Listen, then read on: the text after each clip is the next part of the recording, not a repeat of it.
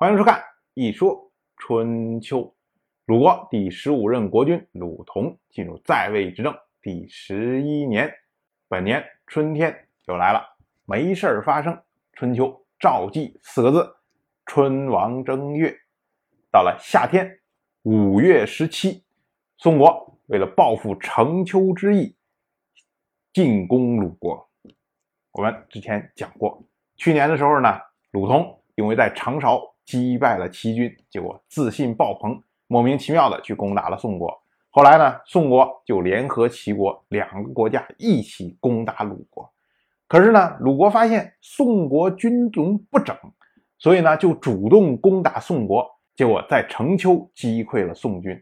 后来呢，齐国就撤退了。所以到了本年呢，宋国就开始为了成丘的失败，然后要来报复鲁国。但是有意思的是。这一次，宋国单独出兵，没有带着齐国来。原因呢是今年齐国有一件事情有求于鲁国，所以不好意思在这种情况下出兵。当然，这个事情呢，我们放在后面再讲。但是不管怎么说呢，宋国要攻打鲁国，那鲁国就要应战，所以呢，鲁同就在兹这个地方和宋军。展开交战，结果开战了以后啊，宋军还没有摆好阵列，鲁国那边就一口气的攻上去，结果一举击溃了宋军。这个我要说啊，这两年的宋国啊都显得非常的弱。去年的时候呢，宋国和齐国两国军队一摆，鲁国就觉得哎，应该先把宋国给灭了。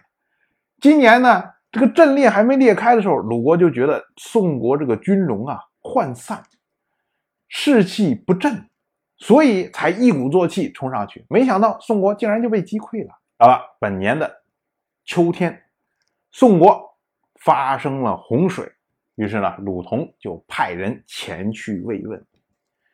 这说起来啊，鲁国夏天的时候刚刚被宋国攻击过，可是到了秋天呢，看到宋国发生灾难。竟然派人去慰问，感觉上说好像鲁国这个国家非常的大度，但实际上，春秋时代，即使是敌国发生了灾难，派人前去慰问，这个也是符合习惯的。原因是什么呀？因为春秋时代的战争啊，它是属于是上层的战争，春秋时代参战的这些士兵。他们至少是士以上的，普通的庶民、平头老百姓，你说啊，我想为军队卖命，没戏，不允许你参加。这个和后世，尤其战国以下的这些战争是完全不同的。所以两国，你看，他不停的在打仗，不停的在打仗，可是呢，他在民众之间呢是没有仇恨的。所以呢，当灾难发生的时候，它是属于全民的灾难。那么你去慰问的时候呢，不只是说要慰问上层的人，最主要是慰问下层的民众，是这么一个意思。可是你到战国以下的时候，这个战争形势就发生了变化，它变成了全民战争，所以民众之间呢有非常多的仇恨，非常多的隔阂。那个时候你再说我是要冠冕堂皇的去慰问敌国这个事情。就非常难发生。最后，鲁国派去宋国的人带去了鲁同的慰问。鲁同是这么着说的：“说天降大雨，侵害白骨，都影响到您祭祀神灵用的东西了。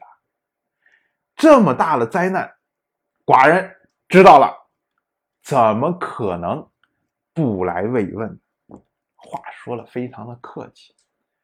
而宋国那边回答的更客气，宋国的国君宋杰他说：“啊，他说这个灾难呢，是因为孤不敬神灵，就是我没有伺候好神灵，没有伺候好祖先，所以呢，让上天降下了如此的灾难。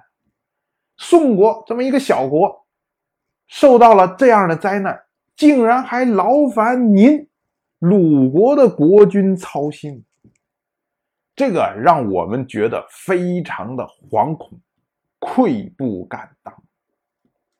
你看，两国的国君你来我往，说了都很客气。当然，我就这么一说，您就那么一听。谢谢收看。如果您对《一说春秋》这个节目感兴趣的话，请在微信中搜索公众号“一说春秋”，关注我。您不仅能得到《一说春秋》文字版的推送，还可以直接和我互动交流。我在那里等待您的真知灼见。